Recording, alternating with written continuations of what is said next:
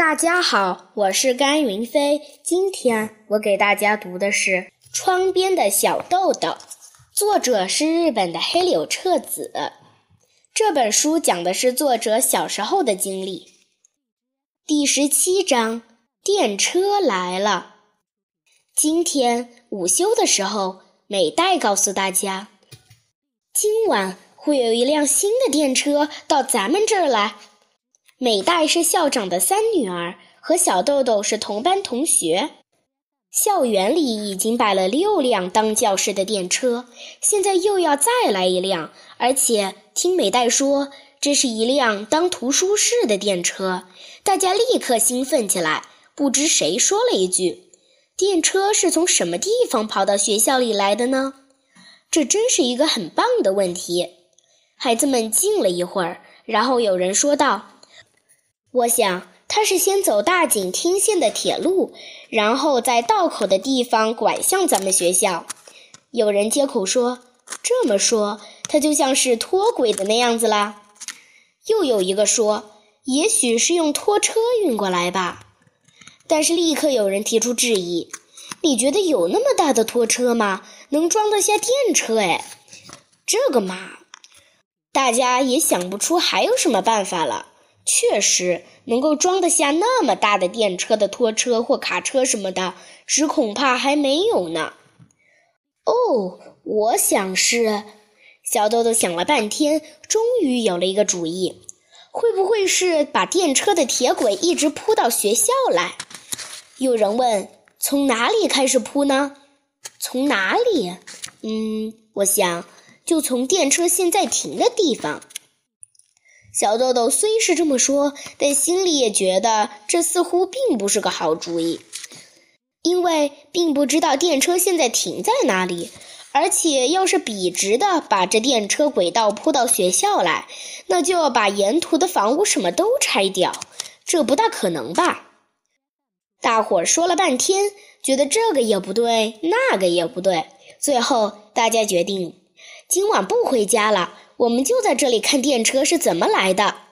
美代被推举为代表，去问他爸爸校长先生：“大家可不可以晚上一直待在学校里？”过了一会儿，美代回来了，说：“据说电车要到深夜才能来，因为等到会跑的电车全部下班了才行。不过，如果有人实在想看的话，要先回家问一问家长。如果家里人说可以。”就可以在晚饭后带了毛毯和睡衣到学校来。哇，大家更兴奋了，要带睡衣，还要带毛毯。那天下午，大家学习的时候已经安不下心来了。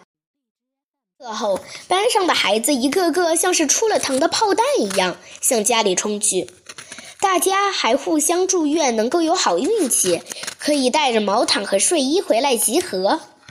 一回到家。小豆豆就对妈妈说：“电车要来了，不过到底怎么来还不太清楚。要带睡衣，还有毛毯。嗯，我可以去吗？”能从这些话里听懂到底是怎么回事的妈妈，恐怕还没有吧。我的妈妈也没听明白。不过从小豆豆认真的样子来看，肯定是出了什么不同寻常的大事。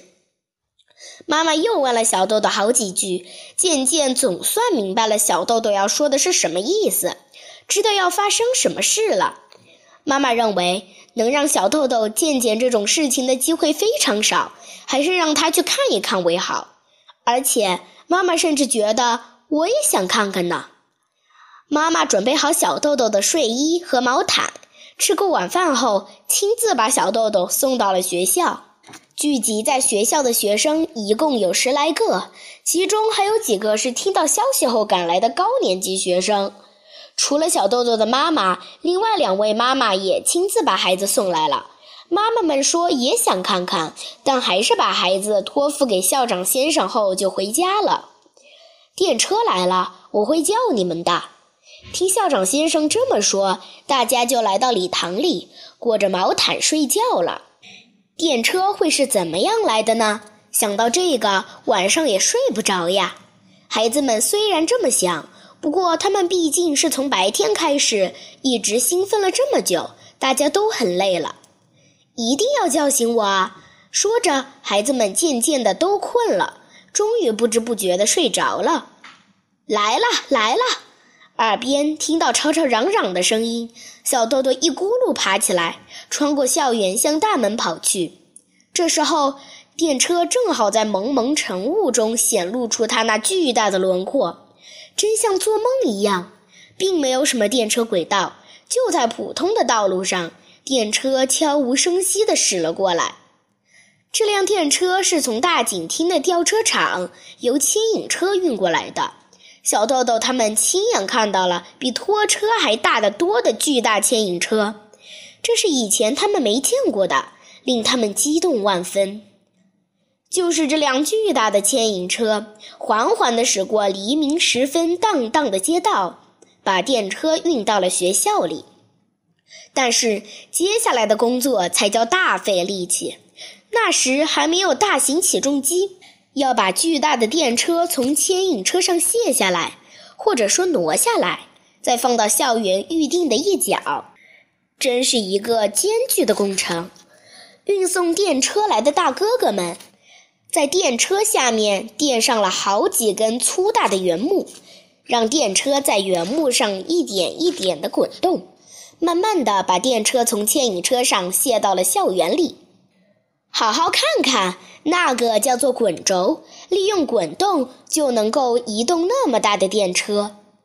校长先生向孩子们解释道：“孩子们认真的看着，仿佛和着大哥哥们嘿呦嘿呦的节拍，朝阳也冉冉升了起来。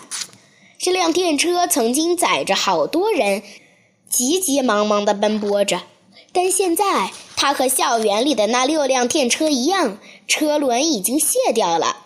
从今以后，它不必再忙碌地跑来跑去，只要悠闲地听着孩子们的欢声笑语就好了。孩子们穿着睡衣，站在清晨的阳光里，能够身临其境，亲眼看到这幅情景，孩子们从心里感到幸福。他们实在高兴了，一个个欢呼雀跃。扑到校长先生身上，搂住他的肩膀和胳膊。校长先生被孩子们弄得摇摇晃晃的，高兴地笑了起来。看到校长先生的笑脸，孩子们更加活泼了，也开心地嘻嘻哈哈笑起来。每个人的脸上都带着笑容，大家永远也不会忘记这快乐的一刻。谢谢大家。